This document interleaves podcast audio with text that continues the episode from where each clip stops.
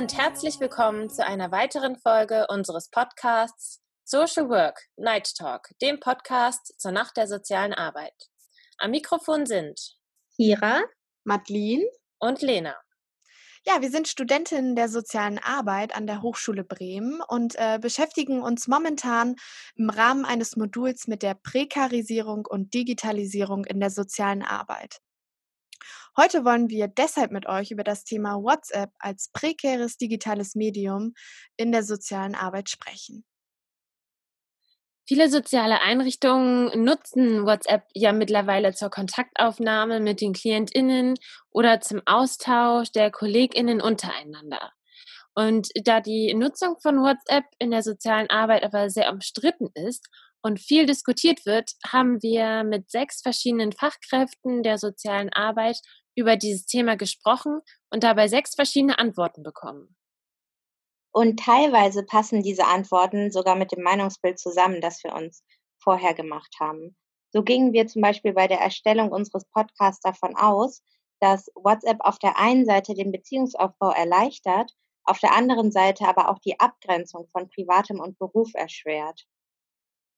Ja, und außerdem sprachen wir darüber, dass WhatsApp schon in vielen sozialen Unternehmen vorausgesetzt wird, auch weil es in der Lebenswelt der AdressatInnen eine große Rolle spielt. Einige Antworten haben uns jedoch ziemlich überrascht und uns auch ganz neue Perspektiven gezeigt. Und welche das sind, wollen wir euch nun vorstellen. Genau, die erste Fachkraft, mit der ich gesprochen habe, ähm, die arbeitet in einer Wohngruppe und diese Fachkraft sprach direkt das Thema Datenschutz an. Ähm, und er hat mir erzählt, dass der Arbeitgeber ihm die Nutzung von WhatsApp gar nicht erlaubt, ähm, aufgrund von Datenschutzgründen, ähm, weil man ja auch verantwortungsvoll mit den Daten der Klienten umgehen muss. Und ähm, ihm wurde Telegram tatsächlich empfohlen, aber dazu werden wir dann ähm, später nochmal was sagen. Ja, ich habe auch mit einer Kita-Leitung aus ähm, Walle-Gröpeling gesprochen und sie sagte genau das Gegenteil, Kira. Und zwar, dass äh, WhatsApp ähm, bei ihr in der Gruppe auf jeden Fall erlaubt ist.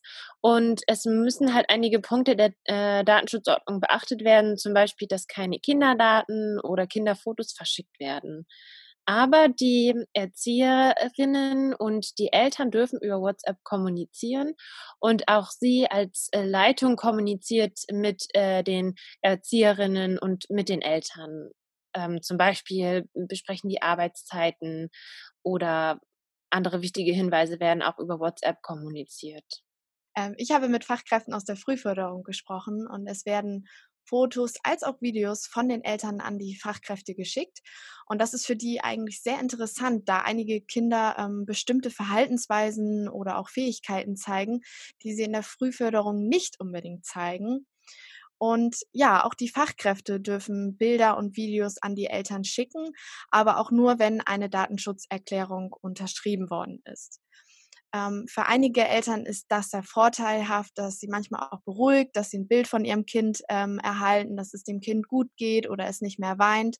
Ähm, da manchmal ja auch eine Fördersituation so beginnt, dass das Kind nicht von der Mutter getrennt werden möchte und dann erst noch weint. Und ja, das wird dann damit aufgehoben und die Eltern sind beruhigt. Ähm, Zudem erhalten die Eltern auch einen guten Einblick in die Arbeit der Fachkräfte. Also ähm, wie sieht überhaupt ähm, die Arbeit einer Sozialarbeiterin oder eines Sozialarbeiters aus? Ähm, oder was macht die Ergotherapie oder die Logopädie ähm, in der Förderung mit dem Kind? Und ja, die meisten Eltern sind einfach sehr dankbar auch für Bilder und Videos, ähm, da sie auch die Fortschritte ihres Kindes ähm, viel besser nachvollziehen können. Ja, Madeline, einen weiteren äh, Vorteil für die Eltern ähm, habe ich auch als Rückmeldung von der Kita-Leitung bekommen, und zwar, dass die Hemmschwelle der Kommunikation einfach so äh, viel niedriger ist ähm, mit WhatsApp als zum Beispiel mit dem Telefon, vor allem für Familien, die nicht so gut Deutsch verstehen können oder sprechen können, ist das von Vorteil, weil sie mit WhatsApp einfach kommunizieren können und dass ja auch etwas ist, was sie häufig im privaten Bereich ebenfalls viel nutzen. Und ja, mit einem Telefon ist es da manchmal schon schwieriger, wenn man dann als ähm, Mitarbeiterin auf den Anrufbeantworter spricht. Man weiß nicht genau, wird er überhaupt abgehört. Dann ist es vielleicht schwierig, ähm, das Gesagte dann auch dort zu verstehen für die Eltern. Ja, ein zusätzlicher Vorteil von WhatsApp ist auch einfach, dass die Informationen super schnell weitergeleitet werden können. Wenn man sich zum Beispiel einfach eine Gruppe ansieht und da alle Mitarbeiterinnen in, in der Gruppe drin sind und es reicht eine Nachricht und schon sind alle informiert. Ja, da stimme ich dir auf jeden Fall zu. Allerdings ähm, ist man dadurch natürlich auch ständig erreichbar über WhatsApp und das hat natürlich Vorteile, aber in den Gesprächen, die ich geführt habe, wurde auf jeden Fall auch deutlich, dass einige sich wünschen, dass halt diese ständige Erreichbarkeit nicht da ist, ähm, weil sie dann das Gefühl haben, ständig aufs Handy gucken zu müssen und ähm, dass man sich dann auch in der Freizeit mit Arbeitssachen beschäftigt, wie zum Beispiel dem Dienstplan oder ähm, anderen Dingen. Und ähm, dadurch wird einfach die Trennung zwischen dem beruflichen Alltag und dem Privatleben total erschwert. Ja, Kira, auch bei mir wurden positive als auch negative Aspekte zur Sprache gebracht. Ähm, ja, die Kontaktaufnahme zu den Eltern wird leichter. Sie sind nicht zwingend an ein Telefonat gebunden. Und auch eine Fachkraft äh, äußerte die gute Transparenz durch WhatsApp, ähm, sprich, welche Informationen gingen wann an die Eltern raus um einfach Missverständnisse zu vermeiden. Ähm, denn in der Frühförderung spielt der zeitliche Aspekt eine große Rolle. Ähm, die Therapietermine müssen 24 Stunden vorher abgesagt werden. Ansonsten wird die Therapie trotzdem berechnet. Ja, und durch WhatsApp kann man das sehr gut nachvollziehen, ähm, wann eine Absage erteilt wurde. Es wurden aber auch Nachteile genannt, äh, so dass die Eltern irgendwie faul werden, ähm, statt den Chat einfach hochzuscrollen. Also es werden dann öfter einfach erneut Fragen gestellt und so entsteht ein unnötiger Austausch, der hätte vermieden werden können. Und ebenfalls deutlich wurde, dass auch die Hemmschwelle und die Distanz sinkt. Also über WhatsApp werden wohl Beschimpfungen den Fachkräften gegenüber ausgesprochen, ähm, beziehungsweise per Nachricht geschrieben. Und ja, es ermöglicht also die Freigabe bestimmter Umgangsformen, die einfach zu wünschen übrig lassen. Denn das hat ja nichts mehr mit äh, Respekt zu tun. Und ja, einige Gespräche finden auch ohne Begrüßung oder Abschied statt. Ähm, ja, das ist wirklich sehr schade. Ja, Madeline, das äh, kann ich auch äh, genau äh, nachvollziehen, weil das ein bisschen zu dem auch passt, was die Kita-Leitung aus Bremen mir dann noch gesagt hat. Ihr persönlich fehlt nämlich bei der Benutzung von WhatsApp eine Grenze. Also sie findet, da findet eine so eine Grenzverschwimmung statt zwischen privat und beruflich einfach. Sie sieht viele Vorteile an einigen Stellen, aber dann auch wieder Nachteile. So wird es halt auch einfach unprofessionell, wenn sich zum Beispiel Mitarbeiterinnen bei ihr ähm, per WhatsApp krank melden oder Absagen erteilen äh, bei WhatsApp. Das, das findet sie ist einfach unprofessionell und sollte anders gehandhabt werden. Und dann ähm, gleichzeitig, wie du ja schon sagst, wird dann auch die Kommunikation ähm, so sehr, rückt so sehr in die Alltagssprache, dass das auch wieder unprofessionell wird, weil man einfach das Gefühl hat, dass man alles schreiben kann, was man möchte, so wie man das vielleicht im Privaten bei WhatsApp auch macht. Ähm, äh, da wäre es dann professioneller, wenn man zum Beispiel ähm, einfach auch das Telefon vielleicht dafür benutzt. Und auf der anderen Seite ist WhatsApp aber auch ähm, so lebensweltreal, dass es auch im Arbeitsbereich gar nicht mehr wegzudenken ist.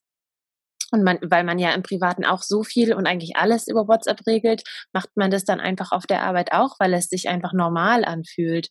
Und ich denke, es muss dann einfach ein Weg gefunden werden, um WhatsApp gut in die Arbeitswelt der sozialen Arbeit zu integrieren. Ja, da stimme ich dir auf jeden Fall zu. Aber es ist natürlich auch wichtig, ähm, wie WhatsApp in die Lebenswelt integriert wird, ähm, weil die fehlende Distanz für einige Kra Fachkräfte ebenfalls ein Problem darstellt. Ähm, ja, einige KlientInnen sehen die Fachkräfte als eine Art Freunde durch ihre ständige Erreichbarkeit. Und das wird natürlich sehr kritisch gesehen. Und eine Fachkraft hat das eigentlich sehr gut auf den Punkt gebracht. Ähm, wir sind Fachkräfte und müssen uns daher eigentlich davon abgrenzen. Und ja, sie sagte, ähm, sie hat ein Diensthandy und ähm, das empfindet sie auch als sehr positiv. Sie kann es nach Feierabend oder auch zum Wochenende hin abschalten und man steht eben nicht ständig im Kontakt äh, wie mit seinen Freunden. Denn ja, wie erwähnt, ist die Distanz einfach sehr, sehr wichtig. Ja, also das Thema Distanz kam in meinen Gesprächen auf jeden Fall auch auf und ähm, die Fachkraft in der ambulanten Betreuung, mit der ich gesprochen habe, die möchte halt auf gar keinen Fall, dass sich der Kontakt mit den KlientInnen in ihr Privatleben ausweitet. Und ähm, sie möchte nämlich nicht mit den KlientInnen befreundet sein, was ja auch total nachvollziehbar und auch äh, viel professioneller ist. Und ähm, sie möchte nicht mit denen privat in Kontakt stehen und gibt deshalb ihre private Nummer auch gar nicht weiter. Und ähm, da es halt kein Diensthandy gibt, ähm, kommuniziert sie halt überhaupt nicht mit WhatsApp, ähm, über WhatsApp mit ihren KlientInnen. In meinem Gespräch mit der Kita-Leitung aus Walle macht es auch einfach deutlich, dass ähm, die aktuelle Corona-Situation auch einen Einfluss auf WhatsApp hat und ähm, äh, da hätte dann vielleicht so jemand, der gar nicht mit WhatsApp kommunizieren möchte oder gar nicht mit WhatsApp kommunizieren kann, ähm, auch schon wieder einen Nachteil, weil es einfach ähm, ja in dieser kontaktlosen Zeit so wichtig ist, viel zu kommunizieren und gut zu kommunizieren, auch ähm, in, in der sozialen Arbeit. Und da nutzen dann viele WhatsApp und greifen auch auf WhatsApp zurück, die es vorher vielleicht nicht gemacht haben, weil man sich dann ja auch noch regelmäßig gesehen hat was ja jetzt nun mal einfach wegfällt. Und ähm, vielleicht hat auch vor Corona das Telefon noch gut funktioniert ähm, oder das, also mit Klientinnen zu telefonieren hat gut fun funktioniert, weil man sich eben zwischendurch auch noch mal gesehen hat. Das passiert jetzt nicht mehr und so äh, wurde mir rückgemeldet, dass einfach die Kommunikation mit einem Messenger wie WhatsApp äh, seit äh, der Corona-Situation ähm, einfach viel wichtiger geworden ist und auch häufiger genutzt wird. Ja, das Handy ist auch während der Förderung ständig dabei und das ist natürlich sehr schade, denn genau dieses Verhalten erwarten die Fachkräfte natürlich auch nicht von den Eltern. Ähm, aber alle erwarten eben eine schnelle Antwort und deshalb ist die Fachkraft auch während der Förderung zwischendurch am Handy. Ähm, ihnen ist aber auch aufgefallen, dass einige Kinder den Blickkontakt äh, zu den Fachkräften gar nicht halten können, weil einige Eltern wahrscheinlich zu Hause auch ständig am Handy sind und daher den Kindern einfach nur wenig Blickkontakt oder wenig Aufmerksamkeit schenken. Und ja, Anerkennung kann natürlich nur durch Blickkontakt erfolgen. Und gerade in der Förderung möchte man mit dem Kind ähm, ja komplett da sein und ihm die volle Aufmerksamkeit schenken. Aber ja, wie erwähnt, ist das einfach nur eingeschränkt möglich. Madeline, das ist ja ein Aspekt, den wir bei unseren Hypothesen überhaupt gar nicht bedacht hatten, dass die ständige, ständige Erreichbarkeit mit WhatsApp ähm, nicht nur im Privaten stattfindet, son sondern sich auch auf die Arbeit ausweitet, sodass man nicht mehr einfach nur dann erreichbar ist, weil man in seinem Büro sitzt ähm, und am Computer oder am Telefon ist, sondern auch ähm, in der direkten Arbeit mit den KlientInnen ähm, oder mit den Eltern oder mit den Kindern ähm, ständig erreichbar ist und in einer Fördersituation zum Beispiel auch erreichbar ist. Das ist dann ja auch nochmal ein ganz neuer Aspekt, den wir wirklich gar nicht vorher bedacht hatten. Und dazu passt ja eigentlich auch noch mal ganz gut das Thema ähm, WhatsApp mit den Kollegen und Kolleginnen, ähm, nämlich die private Kommunikation über WhatsApp, wie die eigentlich ähm, zwischen KollegInnen stattfindet. Ähm, in meinen Gesprächen habe ich da so ein bisschen rausgehört, dass es für die meisten Fachkräfte völlig in Ordnung ist, mit den Kolleginnen kommunizieren, zu kommunizieren über WhatsApp. Ähm, meistens geht es ja auch dann einfach um private Dinge. Ähm, teilweise werden aber auch Dinge kommuniziert, die halt die Arbeit betreffen und ähm, dadurch beschäftigt man sich natürlich dann auch in der Freizeit wieder mit der Arbeit, was ja, was man auch schon wieder kritisch sehen könnte. Mhm. Ja, also mir wurde auch mitgeteilt, dass die Absprachen unter den KollegInnen über WhatsApp sehr gut funktioniert, weil es einfach schnell geht und ja, wie du schon sagst, man ist aber trotzdem wieder ständig erreichbar. Die ähm, Nutzung wird vom WhatsApp ähm, teilweise vom Beruf ja auch abverlangt und teilweise ist es nicht möglich, gar nicht über WhatsApp mit den KlientInnen zu kommunizieren. Denn es würde natürlich auch viel mehr Arbeit machen, es würde, würde viel mehr Telefonate bedeuten und es ist natürlich auch extra Zeit, ähm, die dann für Vereinbarungen oder Verschiebung von Terminen eingeräumt werden muss. Denn wenn zum Beispiel ähm, ein, eine Therapiesitzung mit einem Kind ausfällt, dann versucht die Heilpädag die zuständige Heilpädagogin oder der zuständige Heilpädagoge ähm, vielleicht ein anderes Kind irgendwie dazwischen zu schieben und so ist die Kommunikation über WhatsApp natürlich der schnellste und leichteste Weg. Also ich glaube, wir können ähm, zusammenfassend irgendwie sagen, dass WhatsApp viele Vorteile bietet, ähm, die aber auch äh, in Nachteile verschwimmen. Wenn ich jetzt mal auf das äh, zurückgreife, was du gesagt hast, Madeline, dass es natürlich positiv äh, ist, ständig erreichbar zu, äh, erreichbar zu sein, zum Beispiel auf die Effektivität gesehen, wenn man noch schnell jemanden dazwischen äh, schieben kann.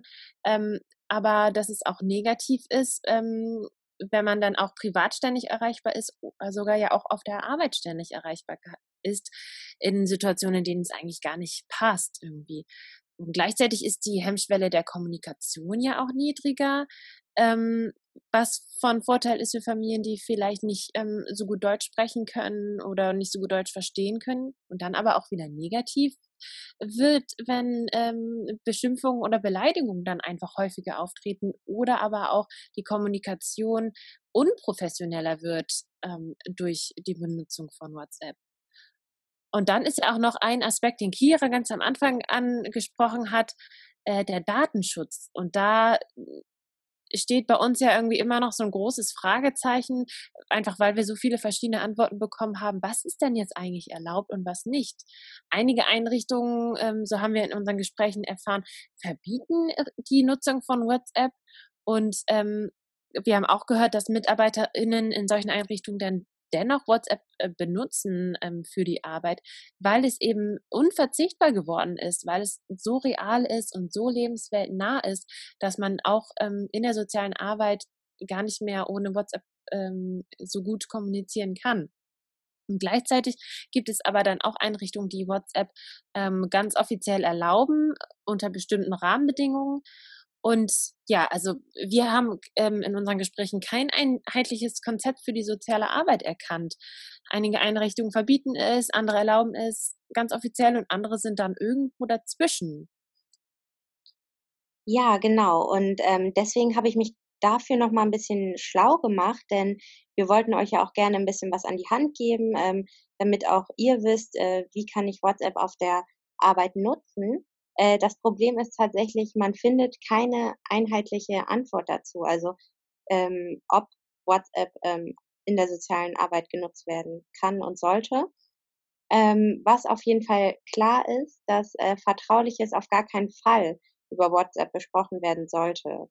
Und ähm, die SozialarbeiterInnen oder wir als SozialarbeiterInnen haben natürlich eine Verantwortung ähm, für die Daten der KlientInnen.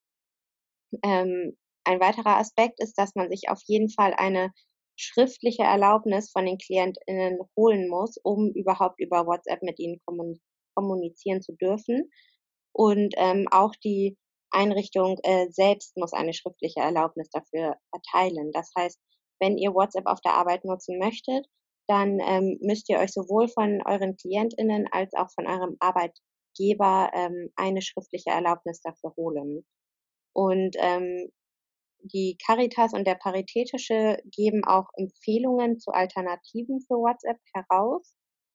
Wir hatten ja auch schon mal vorhin kurz das Thema Telegram angesprochen, ähm, aber auch Telegram ist nicht wirklich empfehlenswert, denn auch Telegram benutzt keine quelloffene Verschlüsselungstechnik, so wie auch WhatsApp. Und auch da sind die Daten dann nicht sicher. Als gute Alternative wird Signal genannt. Allerdings ist äh, Signal ja auch wieder so lebensweltfern, da kaum jemand diesen Messenger benutzt, dass es dann auch nicht wirklich die Kommunikation erleichtert. Ja, das denke ich auch, Kira. Genau das ist das Problem bei alternativen Messenger, denn so wenige haben einen anderen Messenger und so wird dann natürlich das total schwierig, das irgendwie umzusetzen.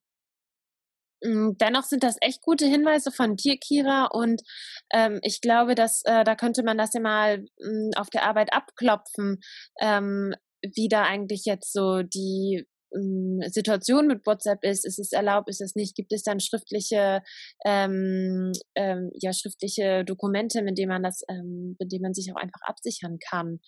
Ähm, ja, vielen Dank dafür. Ähm, Also wir können sagen, dass fast alle unsere aufgestellten Hypothesen irgendwo bestätigt worden sind.